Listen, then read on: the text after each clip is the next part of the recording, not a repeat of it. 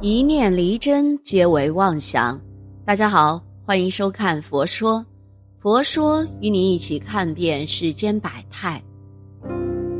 近日啊，一段视频呢在网上流传，有网友发现，日本漫画家龙树亮从一九九四年到一九九八年连载的一部漫画中有十五个预言，现在有十三个预言实现，引起网友热议。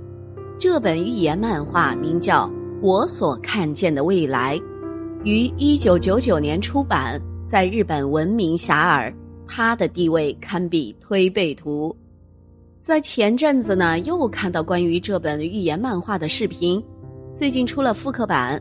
作者确定了，二零二五年七月五号上午，日本会出现比三一一更大的海啸，因为海底火山爆发。而且这次爆发呀，会产生新的土地，将日本、台湾、香港、菲律宾连接起来。结合台湾目前较为混乱的情况，说不定啊，这一次就是台湾的机遇所在了。有网友评论：“台湾的曙光或将来临。”不过呀，值得庆幸的是，这次他梦里的未来已经改变，所以并不会有太多受害者。因为人们做了足够的准备，即使日本有三分之一会被海水淹没，这个事情究竟会不会成真，我们还需要多多考量，做出自己的判断。很多时候呢，我们翻遍典籍、查阅经史，总能在先人的字句中寻得对未来的恐惧。这些描写不但像一个预言，也像一则道德规劝。在他的书中，全篇一共描绘十五个预言，大部分内容呢都是基于作者在睡梦中所做的梦。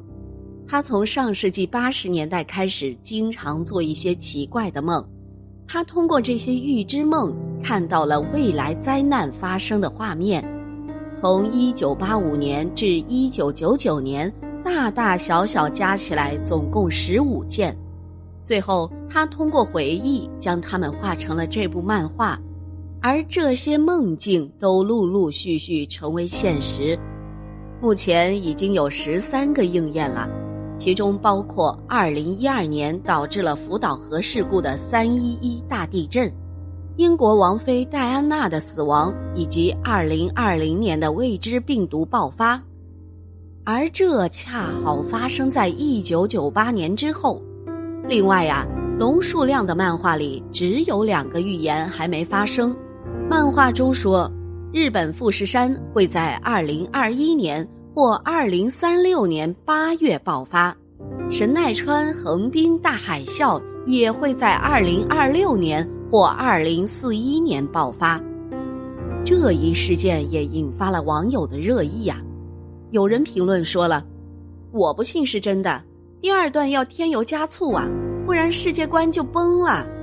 还有人说，漫画家的预测很准呐，王妃戴安娜去世的时间准确到了某一天呢。总之啊，从新冠疫情爆发以来，人类经历了前所未有的浩劫，可以说这是全人类的灾难。而关于此次新冠疫情，竟然早在二十几年前就有人预言到了。最神奇的是，这竟然是日本的一部漫画书。在龙树亮早年啊，声称他经常梦见灾难和死亡，其中一些呢会在现实中实现，所以他选择在后来的书里画这些故事。但是长期被噩梦困扰，似乎影响了他的生活，所以他已经退休了。在他所提到的预言当中呢。其中一个是一九九五年一月二日，他在梦中看到，未来的某个时间，在日本的某个地区，日本将受到重大灾难。巧合的是，十五天后，这个梦变成了现实。这场地震啊，是一九二三年都关东大地震以来规模最大的城市直下型地震，导致六千多人遇难。四万多人受伤，六十多万房屋不同程度受损，经济损失达到十兆日元。一九九六年三月十一日，龙树亮梦到十五年以后，在日本会发生超级大灾难，在他的漫画封面上也印有“二零一一年三月大灾难”的字样。没想到的是，到了二零一一年三月十一日，龙树亮的梦境再次成为现实。日本发生了九点零级的大地震，这是日本有记录以来第一次超过九级的大地震，并引发了大海啸，还伴随着严重的核泄漏事故。一九九五年的一月二日。龙树亮梦见了2020年全球出现一种未知病毒，并在四月份在日本达到高峰，而且在十年后，也就是二零三零年，病毒会再次卷土重来。而这个未知病毒，我想啊，就是新冠病毒了。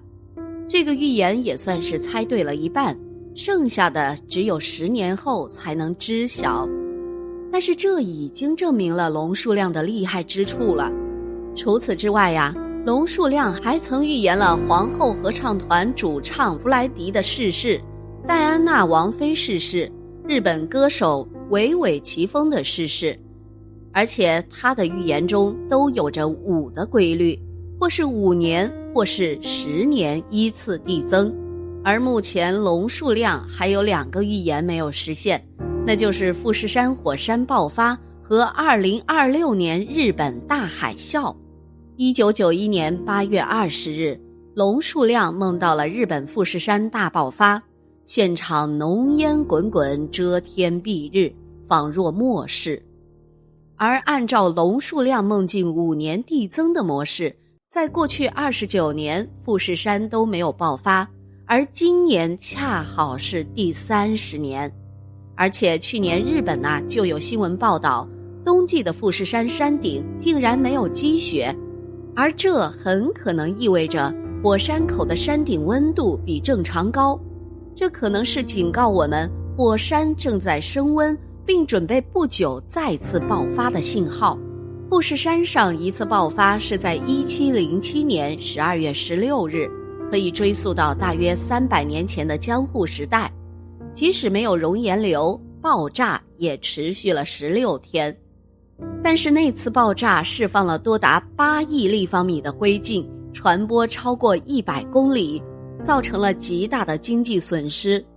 不少人担心啊，这个梦境可能会在二零二一年不幸成真。